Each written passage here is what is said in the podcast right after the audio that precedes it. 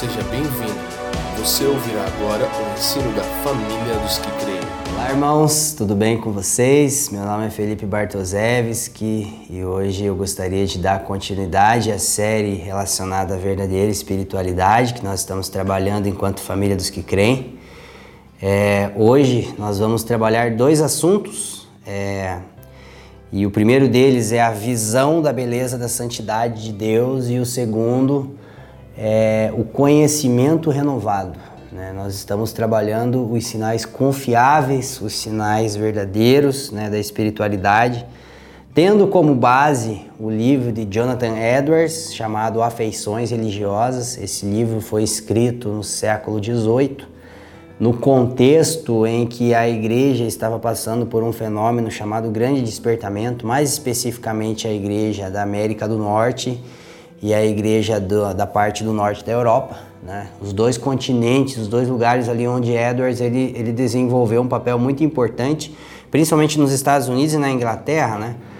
E no contexto desse despertamento, desse avivamento que a igreja estava vivendo, começaram a surgir é, algumas pessoas né, que elas estavam medindo a sua espiritualidade ou afirmando a sua espiritualidade em sinais e alguns elementos né, que Jonathan Edwards considerou como não confiáveis, ao passo que haviam outras pessoas que estavam se sentindo como não participantes daquele mover porque não estavam conseguindo alcançar alguns desses padrões. Né? Então, é, naquele contexto, a igreja estava provando por algo muito genuíno da parte do Senhor, mas é, a, era de se questionar os padrões que estavam sendo elegidos né, para servir como parâmetros para medir a espiritualidade né, dos cristãos naquele tempo.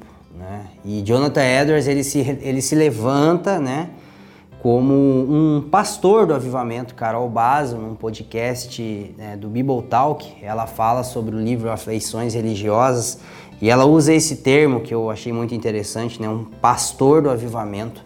Então, Jonathan Edwards ele vai utilizar da teologia para pastorear, para instruir as pessoas da sua época, a fim de que eles pudessem é, eleger padrões confiáveis é, relacionados a uma genuína espiritualidade e não apoiar sua fé em padrões não confiáveis, em padrões é, relativos, né?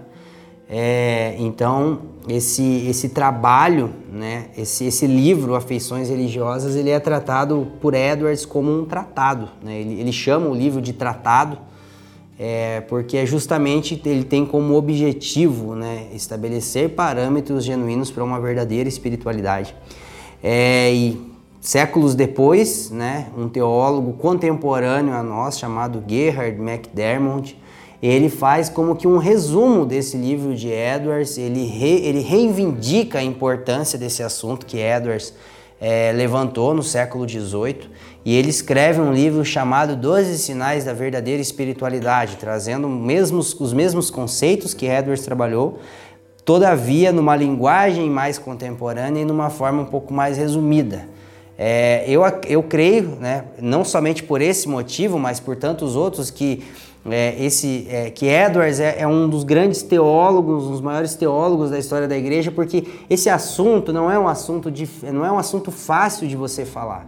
Não é um assunto tão simples, né? Você eleger parâmetros para a espiritualidade. É, você corre o risco de, de pender para um lado, de, perder, de pender para o outro, ou de ser omisso em relação a algumas coisas. Então é uma linha muito fina, né? É, porque a, a, a, só o fato da gente falar de parâmetros, de sinais de uma verdadeira espiritualidade, algumas pessoas já, né, já têm a tendência de, peraí, como é que dá para medir isso, né? Todavia, o cristão precisa ver onde está edificando. O apóstolo Paulo, em 1 Coríntios capítulo 3, ele vai falar justamente sobre isso. Cada um veja bem como edifica. Então, nós precisamos é, entender a necessidade de avaliar a, a relevância né, ou a saúde do nosso crescimento espiritual, seja, um, seja como indivíduo ou como igreja. É, é, isso é muito importante para os nossos dias, porque o cristianismo hoje ele é a religião que mais cresce no mundo, né, juntamente com a fé islâmica.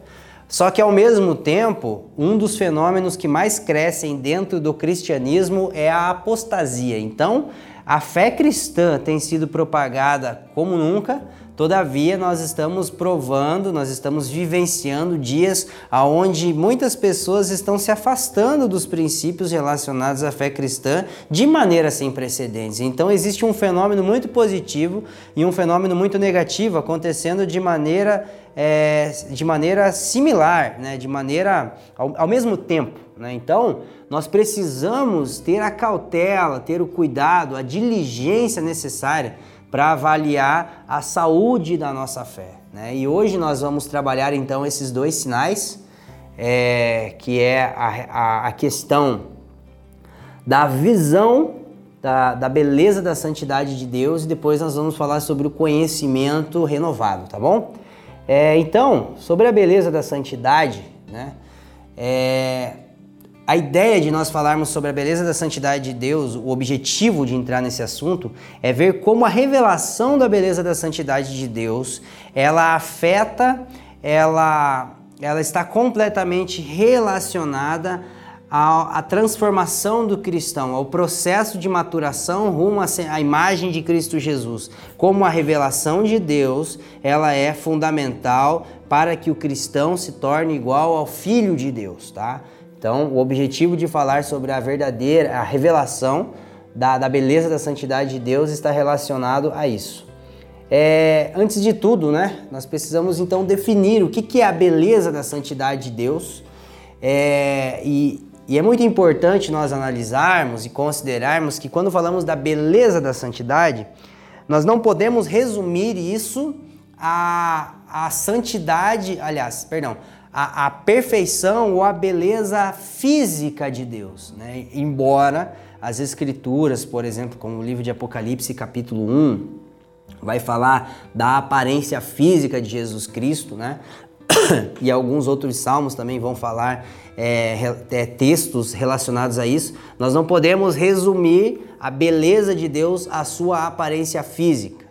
Né? Quando nós falamos sobre beleza da santidade, se refere a como os atributos de Deus, né, eles se harmonizam e formam o caráter de Deus. Então, tanto Edwards como McDermott, quanto alguns outros teólogos, eles concordam que a beleza da santidade de Deus está relacionado à sua beleza ou bondade moral. É a beleza moral de Deus, é a, é a bondade moral de Deus. Então isso tem a ver com uma beleza interna, isso tem a ver com uma beleza que vem do caráter de Deus. Né? Então, quando falamos sobre beleza da santidade, precisamos ter isso em mente, que é, a, a, a beleza da santidade de Deus, ela está relacionada à sua bondade moral, à sua beleza moral. E Deus, né, ele faz todas as coisas conforme o seu caráter. Deus nunca vai fazer nada é, em desconformidade com aquilo que ele de fato é. Né?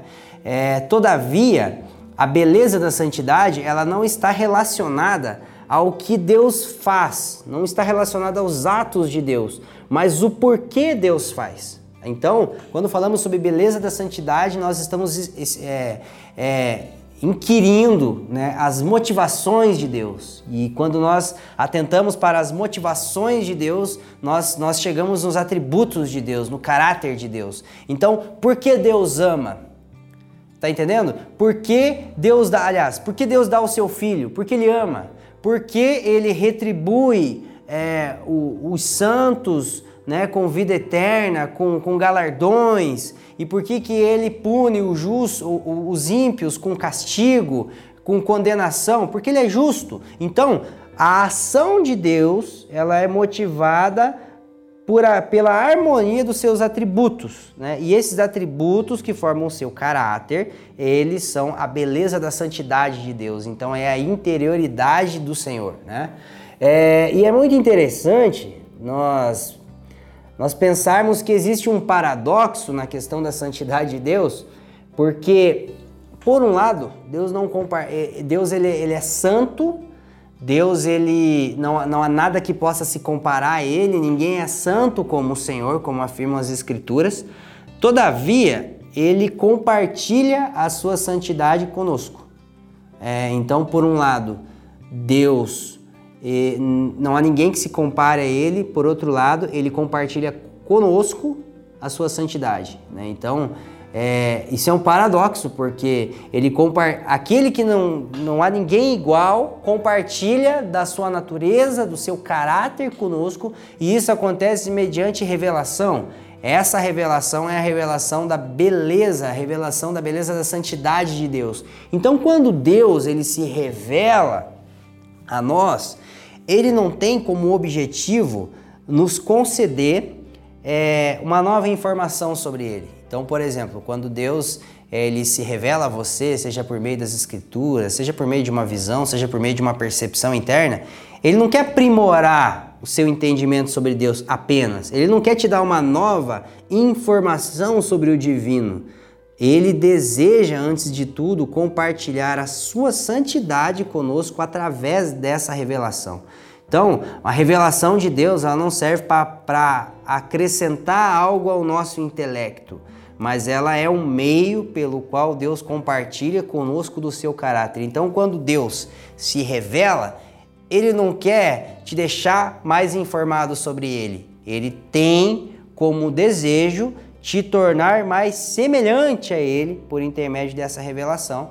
E é justamente sobre isso, talvez é o ponto central daquilo que eu gostaria de falar com vocês sobre a questão da beleza da santidade de Deus, de como a revelação da beleza moral de Deus ela tem a capacidade de afetar diretamente o nosso processo de transformação enquanto cristãos. Veja bem, é, uma pessoa ela pode ter uma experiência com o poder de Deus, ela pode ter noção do poder de Deus e mesmo assim ela não ser transformada. Por exemplo, existem pessoas que elas acreditam que foi Deus que tirou Israel do Egito.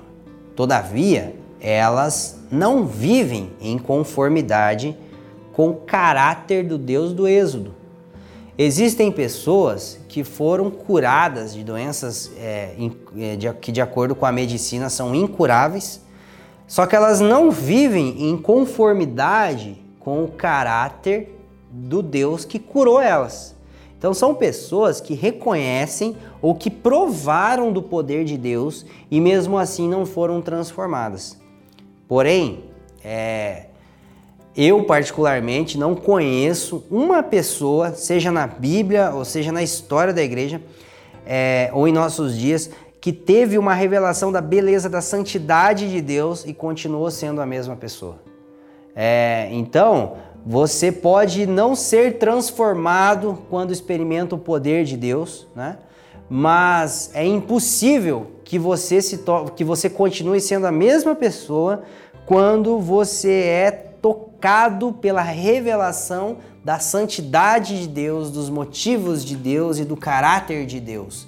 Né? Então, esse é um ponto importante que nós precisamos entender. Quando Deus revela a sua santidade a nós, ele, essa revelação, ela tem a capacidade de nos transformar completamente. Um exemplo disso, né, um texto muito conhecido, está em Isaías capítulo 6, quando o profeta Isaías, ele ele recebe uma revelação do, do, trono de Deus, dos serafins cantando, clamando santo, santo, santo ao redor do trono de Deus, a primeira reação que Isaías tem é clamar: ai de mim, porque eu sou um homem de lábios impuros e habito no meio de um povo de lábios impuros. Veja bem, é, Isaías já falava, ele já tinha esse problema com a impureza nos lábios, né? Independente do que seja, ele já tinha. Mas por que que a partir daquele momento ele tem essa noção de que, é, de que ele era um miserável, de que ele, ele teve aquele constrangimento, né? É, quando viu a beleza da santidade de Deus. Você percebe que quando Deus se revela a Isaías, é, Isaías ele fica constrangido, é, ele clama a Deus ele busca, ele busca atender aos padrões de Deus. Então, é algo muito importante que nós precisamos considerar é que a, a revelação da beleza da santidade de Deus, ela vai afetar os nossos padrões estéticos de beleza. É, o homem, conforme a gente já vai entrar no segundo ponto, né?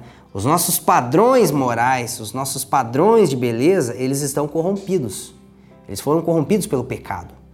É, então, é, é, por isso que Lucas, né, em seu evangelho, ele diz que aquilo que é glorioso para o homem é abominável para Deus. Então, nós precisamos considerar que o pecado fez com que aquilo que nós chamamos de belo, nem sempre Deus vai chamar de belo. E aquilo que Deus chama de belo, nem sempre nós vamos chamar de belo. A Bíblia diz em Salmo 45 que Deus ama a justiça e odeia a iniquidade. Todavia, nós somos inclinados a amar a iniquidade e odiar a justiça, caso não sejamos transformados pelo Senhor.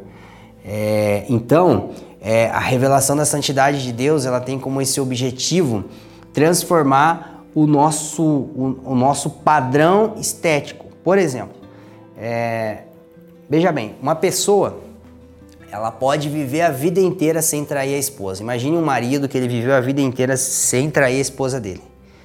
Foi marido de uma mulher só a vida inteira. Mas ele nunca gostou de ser fiel. Ele foi forte para não trair. Mas ele sempre achou fidelidade um peso. Né? É, embora esse, esse homem ele não tenha traído a sua esposa a vida inteira, nós não podemos afirmar que ele foi fiel. Porque, embora ele entendesse a necessidade de fidelidade, ele nunca gostou de ser fiel. Tá entendendo? Então, assim, quando nós falamos de uma transformação de acordo com a beleza da santidade de Deus, você não, você não busca um atributo de Deus simplesmente porque é necessário, ou por medo do inferno, ou por querer ir para o céu, ou porque a Bíblia diz que tem que ser. Você passa a ver beleza naquilo. Então a questão não é você você conseguir não trair, a questão é você gostar de ser fiel. A questão não é você conseguir não ser injusto, a questão é você se deleitar na justiça. Então, é, quando Deus revela o seu caráter, quando Deus revela os seus atributos a nós, aquilo que nós passar, as coisas as quais nós passávamos a enxergar beleza, elas deixam de ser belas. E as coisas das quais nós desprezávamos, nós passamos a ver beleza nessas coisas. Então, assim, é, é por isso né, que, que, que eu creio que existem algumas expressões de adoração que elas são é, teologicamente corretas, mas que elas não agradam ao Senhor. Por exemplo, é, existem pessoas que às vezes chamam Deus de, de puro no domingo, mas gostam de impureza durante a semana.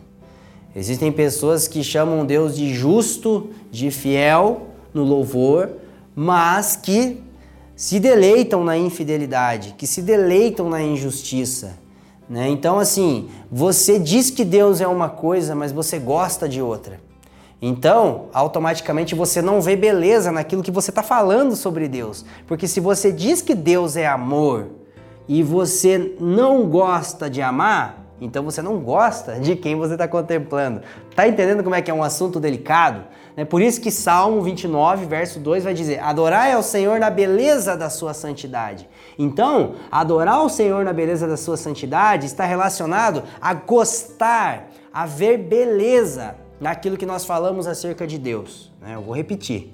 Adorar o Senhor na beleza da sua santidade está relacionado a ver beleza naquilo que nós falamos acerca de Deus. Então, se Deus é justo, não há nada mais belo para um cristão do que a justiça. Se Deus é santo, não há nada mais belo para um cristão do que a santidade. Se Deus é fiel, não há nada mais belo para nós do que a fidelidade.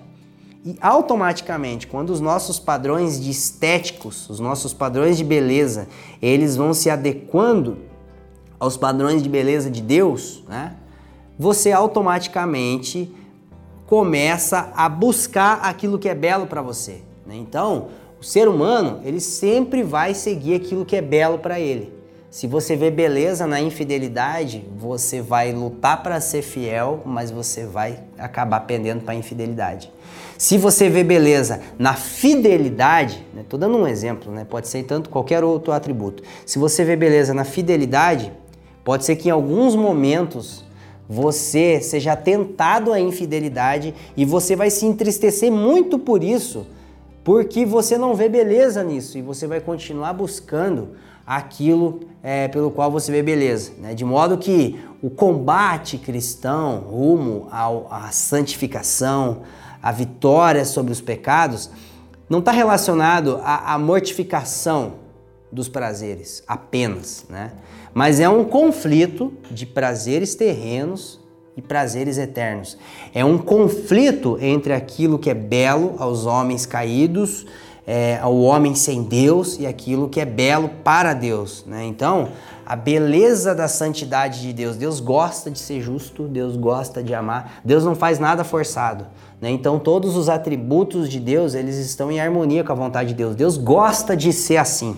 E quando Deus que gosta de ser assim se revela a nós, que vemos beleza em coisas que Deus não vê, essa revelação de Deus, ela impacta tanto as nossas vidas, de modo que nós ficamos constrangidos pelos padrões de beleza moral, ética, né, que nós elegemos e nós queremos abandonar esses padrões. O nome disso é arrependimento, é mudança de mente, mudança de padrões, de princípios, né?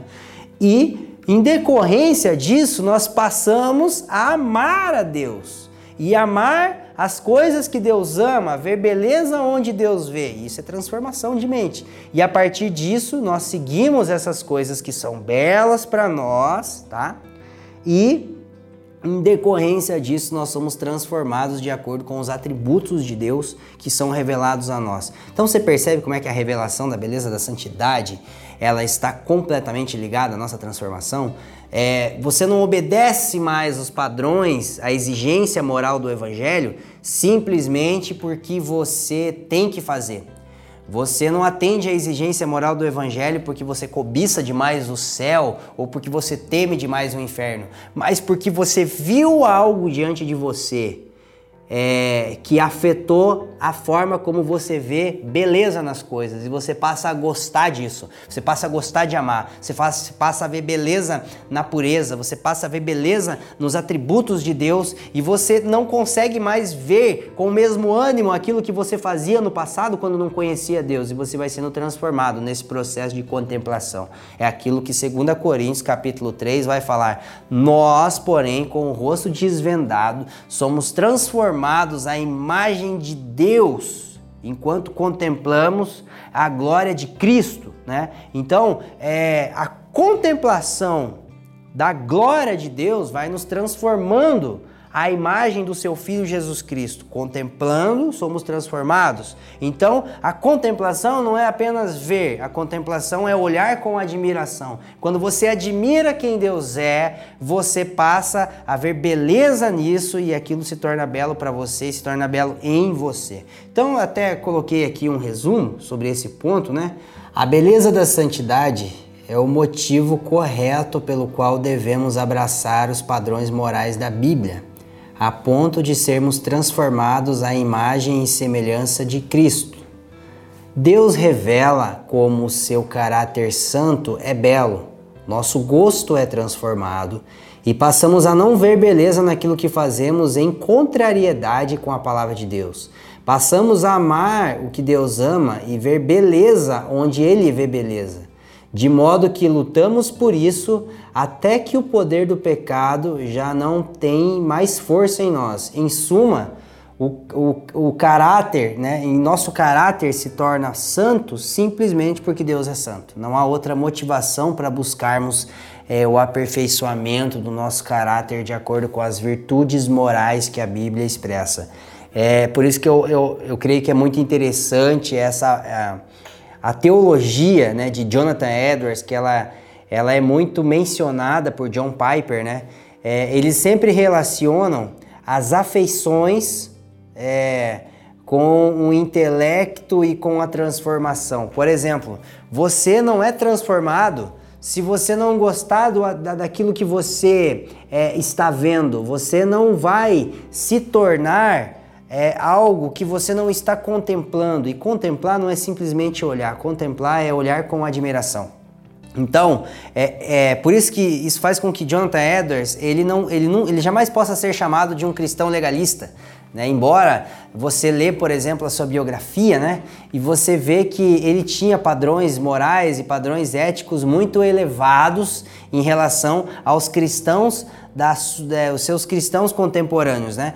Porém, é, você não pode interpretar isso como um legalismo quando você vê nos escritos de Edwards o motivo pelo qual ele é, abraçava esses padrões. Você vê a, as percepções que Edwards tinha sobre Deus e sobre Cristo é, e você vê que essas percepções cativavam o senso de beleza de Jonathan Edwards. Então, é, isso fez, né, essa noção da beleza, da glória, da majestade do caráter, da moral, da bondade de Deus, fez com que ele não encontrasse beleza em viver em contrariedade com esses padrões. Então, por que eu sou santo? Porque Deus é santo. É, porque eu gosto disso? Porque Deus gosta disso. Então, a, a motivação da obediência cristã e da santidade cristã, ela não deve estar relacionada a fazer porque tem que, mas fazer porque eu gosto de né? É, então Deus ele se revela, transforma os nossos padrões de beleza, os nossos padrões estéticos e nós passamos a seguir isso. Vai ser, vai ser sem luta? Obviamente que não, mas vai ser de acordo com a motivação correta. O cristão, a, a, a pessoa pode obedecer é, motivada por medo, por ambição do inferno, alguma coisa desse tipo, ou ela pode obedecer simplesmente porque vê beleza naquilo. Exteriormente é a mesma coisa internamente a motivação é diferente. Então, esse sinal da verdadeira espiritualidade ele não pode ser visto é, no exterior da pessoa, mas ele é revelado na motivação interior pela qual ele tem essas atitudes externas, tá bom? É, agora nós vamos é, partir para o nosso segundo elemento, né? É, que é o conhecimento renovado, e ele está completamente ligado a essa questão da beleza da santidade mencionada anteriormente, justamente pelo fato de que é, esse conhecimento ele tem a ver com os, as nossas percepções, ele tem a ver com os nossos padrões morais. Nós vamos discorrer um pouco esse assunto. É, primeiro de tudo, né, João 17, verso 3, Jesus diz assim: e a vida eterna é essa, que conheçam a Ti, o único Deus verdadeiro, e ao Seu Filho a quem enviaste. Então, é, o conhecimento, ele é um elemento fundamental no Evangelho. O Evangelho, ele tem um aspecto, ele tem uma dimensão cognitiva. Todavia, o Evangelho, ele não se resume na dimensão cognitiva. Isso nós precisamos fazer essa distinção. Você não crê no Evangelho simplesmente pela análise científica das coisas, senão não, não, já não existiria cientista ateu. Né? Então, é, não é pelo, pela utilização da nossa inteligência e capacidade de raciocínio que nós conseguimos crer no Evangelho. Todavia, quando nós cremos no Evangelho mediante a graça de Deus, ele vai afetar a nossa mente, ele vai afetar a nossa capacidade de raciocínio, os nossos pensamentos, e ele vai nos dar um novo conhecimento. Né? Paulo diz em sua carta aos Romanos, no capítulo 1, verso 28 e 29, que por haverem desprezado o conhecimento de Deus, preste atenção, por haverem desprezado o conhecimento de Deus, Deus os entregou a uma disposição mental reprovável. Ou seja, quando o homem desprezou o conhecimento de Deus, é, ele foi entregue a padrões e a uma inclinação mental é, que ela não agrada a Deus. Ou seja, os nossos padrões de pensamento eles não estão em conformidade com os padrões é, de Deus, com o conhecimento de Deus. Né? Todavia, por intermédio do Evangelho, nós, eh, nós temos então a nossa mente transformada. Só que essa questão de mente transformada, ela precisa ser considerada com muita cautela, porque muitas vezes nós achamos que mente transformada é aquisição de informação sobre Deus e sobre a Bíblia. Né? É, então existem pessoas que possuem uma ortodoxia correta, ou seja, elas pensam corretamente sobre a Bíblia e sobre o seu corpo de doutrinas, todavia, é, isso não indica que elas têm um conhecimento renovado. Né? Existem pessoas que têm uma ortodoxia bíblica e uma cosmovisão mundana. As suas, informações, as suas informações sobre a Bíblia elas são corretas, teologicamente corretas, mas os seus conceitos sobre o mundo eles ainda é, são mundanos. Seu, os seus conceitos sobre a vida, os seus conceitos sobre Deus, sobre a sua existência em si, né? os seus valores ainda são mundanos. Então o que nós precisamos entender é que o, o Evangelho ele não é, ele não acrescenta uma informação sobre Deus. Ele transforma a forma como nós vemos todas as coisas à luz de uma revelação que nós temos sobre Deus. Então, por exemplo, né, vamos, vamos usar de exemplo esse computador. É, o evangelho não é chegar aqui, suponha que esse computador aqui está infectado de vírus, né? Está com problema, está com coronavírus. É, aí tu chega aqui com um cartão de memória e coloca um cartão de memória aqui de, sei lá, um 64 gigas é, e transfere as informações que estão aqui para cá, tá? É, e não, não é antivírus, tá? É informações. Essas informações estão sendo inseridas num computador que está com problema, um computador que está com vírus. Então, automaticamente, essas informações também vão ser comprometidas. Né? É, isso não é evangelho, tá entendendo? O evangelho não é colocar uma informação nova sobre Deus numa mente corrompida. Né? E, e isso explica por que existem muitas pessoas que têm muita informação correta, mas ainda possuem padrões mundanos. Isso explica por que, tem teólogo ateu, irmão. Existe teólogo, existe gente nesse momento que está fazendo trabalho de teologia, que está lendo a Bíblia e não crê em Deus. Então, assim, é, é, nós precisamos entender que o conhecimento renovado não é uma, uma, uma adição de conhecimento sobre uma mente que está comprometida, mas é basicamente assim: tu pega esse computador, aí tu vai ter que levar numa assistência técnica, eu teria que levar, porque eu não entendo nada dessas coisas. Então, tu teria que levar para uma assistência técnica, ele ter que formatar isso aqui, fazer um backup, sei lá é, tirar esse vírus aqui, deixar com antivírus limpinho e tal, protegido, aí tu vem com informação nova. O problema é que tá cheio de gente querendo colocar é, cartão de memória em computador bugado, entendendo? É, pessoas que estão querendo adquirir mais conhecimento sobre a Bíblia e alicerçando sobre princípios mundanos. O resultado disso é uma ortodoxia correta e uma cosmovisão mundana, ou seja, o comprometimento da fé cristã mediante um vinho novo no odre velho, por exemplo, falando de forma alegórica, né? É, então, assim, nós precisamos entender né, aquilo que Paulo diz em Efésios capítulo 4, verso 23. Eu gostaria de ler esse texto com vocês, tá bom? E vos renoveis no espírito do vosso entendimento e vos revistais do novo homem, criado segundo Deus em justiça e retidão procedentes da verdade. Existe muita coisa interessante nesse texto e eu estou com o tempo avançado e eu quero resumir, mas a primeira delas né, é que o, a renovação do espírito do entendimento e o revestir-se do novo homem são coisas completamente ligadas.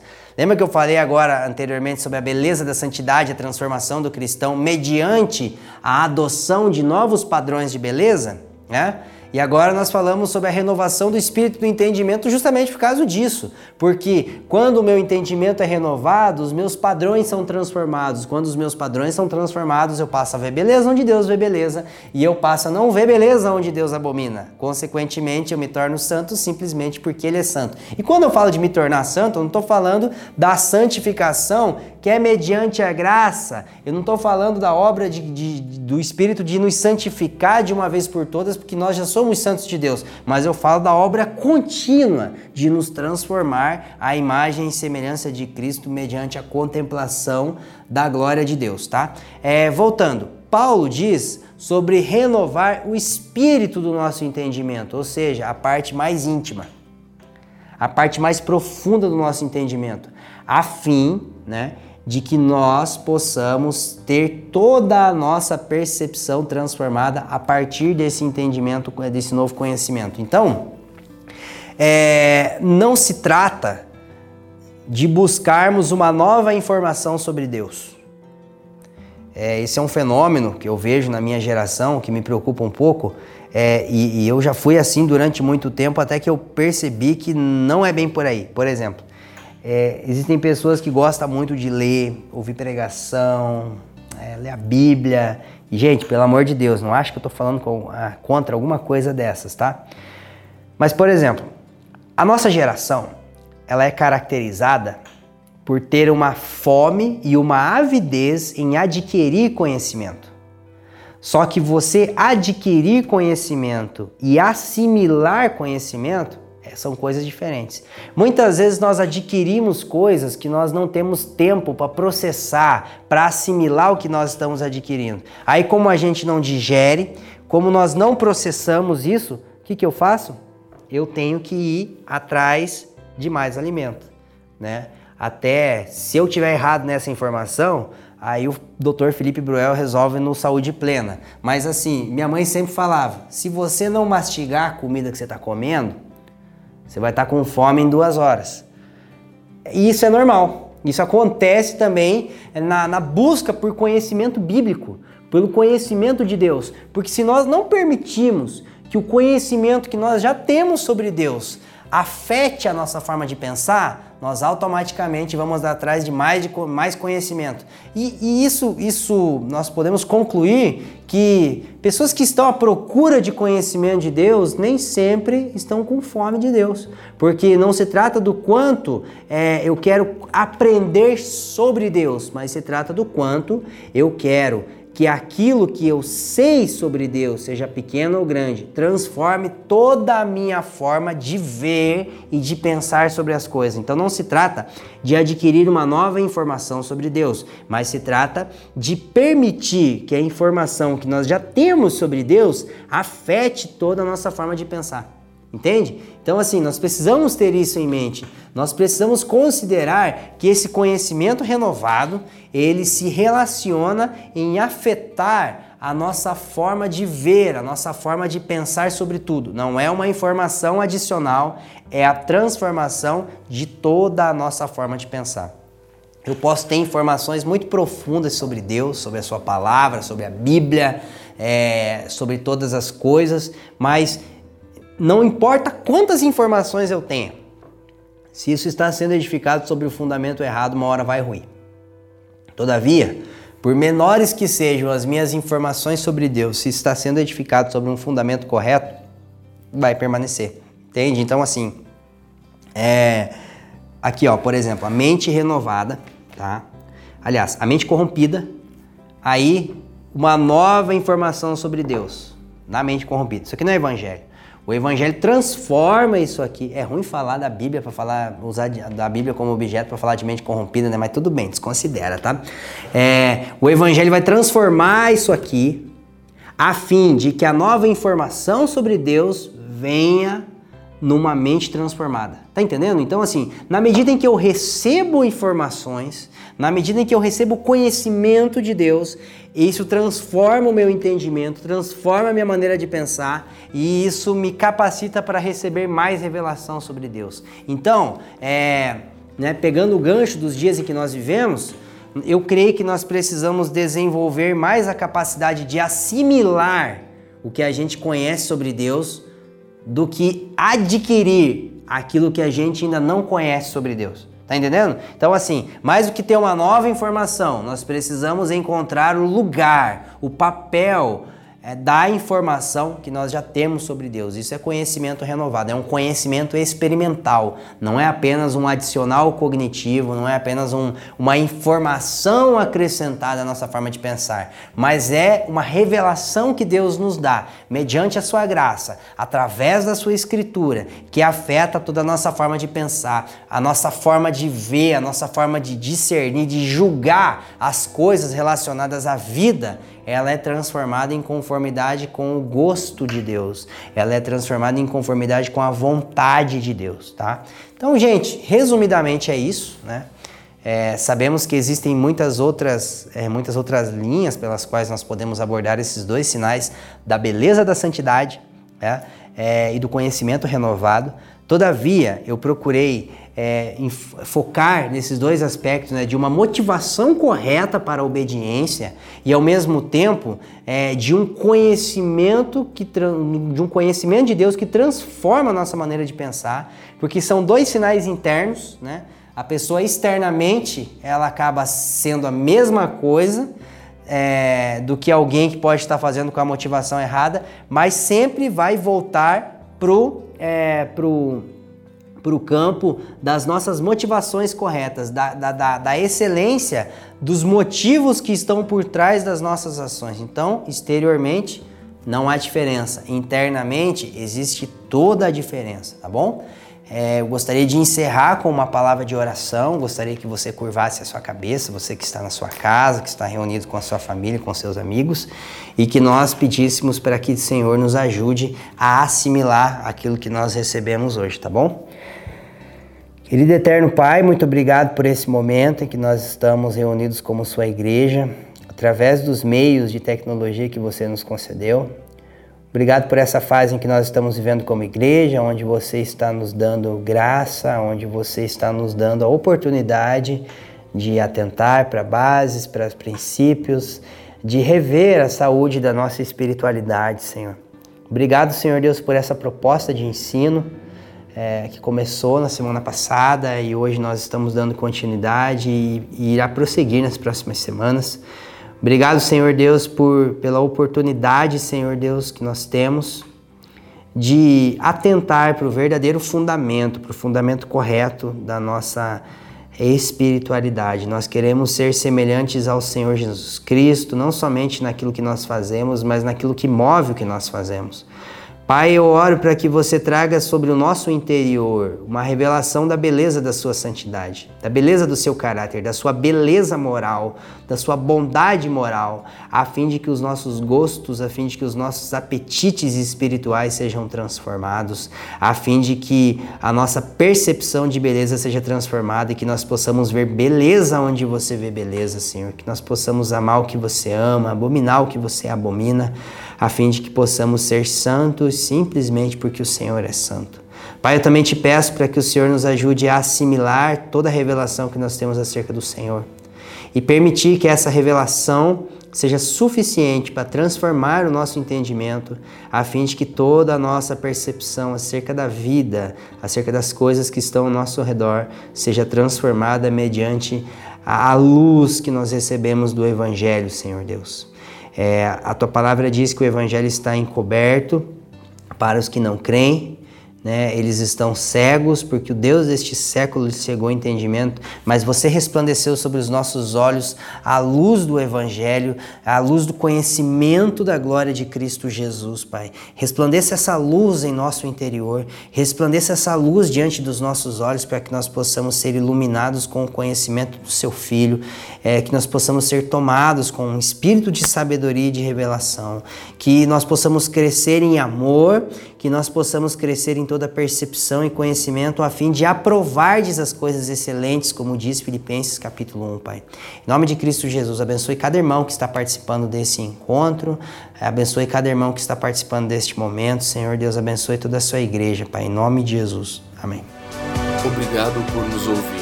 Para mais informações, visite famíliadosquecreem.com.